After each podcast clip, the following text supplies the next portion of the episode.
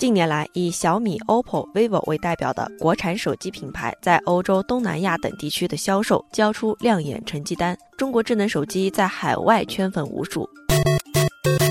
有数据显示，最近半年来，在西班牙销量最好的十一款智能手机中，有八款来自中国。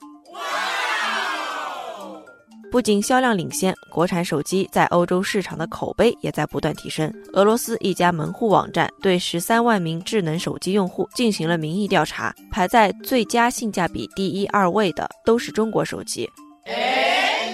面对国产手机在国际上的走俏，网友天马行空说：“现在越来越多的年轻人在用国产手机了。”网友青春物语也说支持国产机，忍不住为中国制造点赞哦。网友雍阳小波说，国产手机近些年来真的让人长了不少志气。三星用的零件有些都是中国企业研发的。国产机在海外成为爆款，这个消息让很多人不禁直起了腰板。但也有不少网友在呼吁，还是要脚踏实地的埋头苦干，要淡定。网友时光小镇在欣喜之余，理性的提醒了一下大家。他说：“我们还是要增强核心技术上的自主创新能力。”